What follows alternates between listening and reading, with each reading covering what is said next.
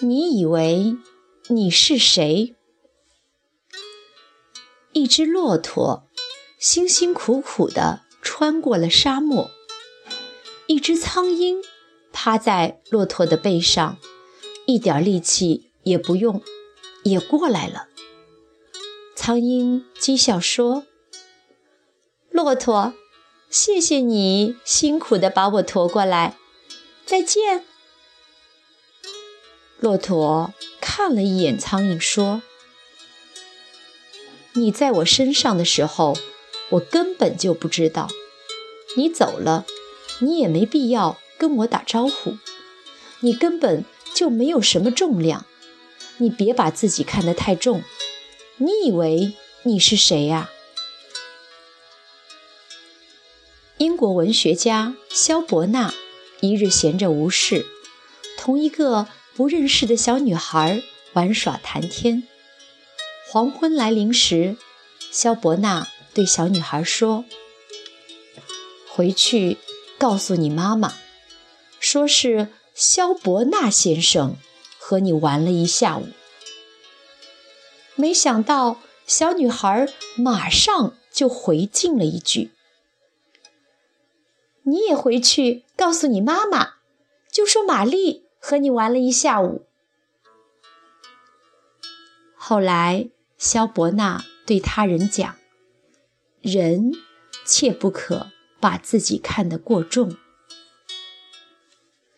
著名表演艺术家殷若成曾讲过一个故事：他生长在一个大家庭中，每次吃饭都是几十个人坐在大餐厅中一起吃。有一次，他突发奇想，决定跟大家开个玩笑。吃饭前，他把自己藏在饭厅内一个不被注意的柜子中，想等到大家遍寻不着时再跳出来。可尴尬的是，大家丝毫没有注意到他的缺席。酒足饭饱，大家离去，他才蔫蔫地走出来，吃了些。残汤剩菜。从那以后，他就告诉自己，永远不要把自己看得太重要，否则就会大失所望。苏东坡年轻的时候是个傲气十足的人。一日在田间小路上行走，忽然和一个村姑狭路相逢。村姑。挑着一担泥，两个互不相让。最后，村姑提出她出一上联，若苏东坡能对出下联，他就甘心让路。村姑的上联是“一担重泥挡子路”。苏东坡一听，这个上联可生了得，一时竟想不出下联。两边在田里插秧的农夫大声笑，情急之下，苏东坡竟然大声回应：“两旁夫子笑颜回。”然后苏东坡脱下鞋袜，为村姑让了路。事实上，一个人的轻与重。贵与贱，绝不是自己能定下标准的。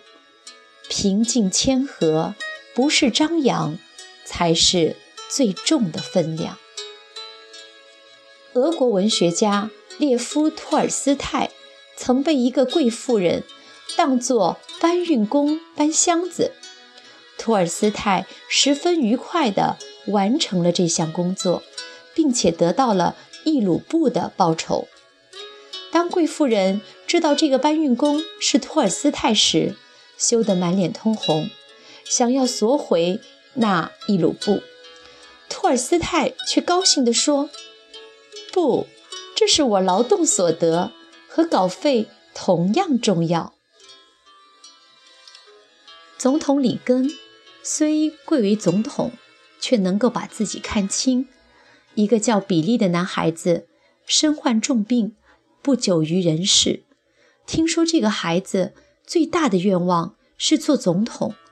于是里根把他请到白宫，让他坐在椭圆形的办公室里，亲自给这个孩子做助手，帮他处理公务，直到这一天结束。大学开学的日子，一个新生拦住了一个看门的大爷，让他照顾一下箱子。第二天才发现，这个看门的大爷竟然是北京大学副校长、著名学者季羡林。这位学贯中西的学者，竟然能够如此的看清自己，也许正是他成为当代学人。榜样的原因之一吧。被称为“美国人之父”的富兰克林，年轻时曾去拜访一位德高望重的老前辈。那时他年轻气盛，挺胸抬头，迈着大步。一进门，他的头就狠狠地撞在了门框上，疼得他一边不住地用手揉搓。一边看着比他的身子矮去一大截的门，出来迎接他的前辈看到他这副样子，笑笑说：“很痛吧？可是这将是你今天访问我的最大收获。一个人想要平安无事的活在世上，就必须时刻记住，该低头时就低头。这也是我要教你的事情。”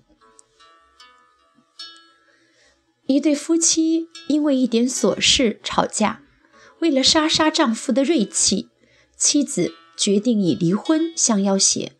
于是，一向霸道的他自拟离婚协议书，所有的一切财产归丈夫，孩子归丈夫，自己每年支付孩子五百元生活费，以示离婚的决心。不依不饶的她。本以为丈夫不会同意，未曾想到丈夫很爽快地同意了。一周之后，妻子主动找丈夫要求复婚，被丈夫拒绝了。她对他说：“我给你半年的时间，如果你还不同意复婚，那我就嫁人了。”她太讨高哭自己了，以为丈夫会非她不娶呢。期待着眼前已经变得有点陌生的丈夫听到最后的通牒能有所触动，然而丈夫脱口而出：“我早就受够你了，随你的便。”后来他们也就真的没有复婚。这个故事真实而简单，但是它告诉我们，一定要学会认识自己。千万不要把自己看得太重。这个世界上每个人都很重要，但是离了谁，地球都照样的转。一个人可以自信，但不要自大；可以狂放，但绝不能狂妄；可以健康长寿，但不可能万寿无疆；能够力挽狂澜，但绝不可能。再造乾坤，不要把自己看得太重，其实是一种修养，一种风度，一种高尚的境界，一种达观的处事姿态，是心态上的一种成熟，是心智上的一种淡泊。用这种心态做人，可以使自己更健康、更大度。用这种心态做事，可以使生活更轻松、更踏实；用这种心态处事，可以使社会更和谐。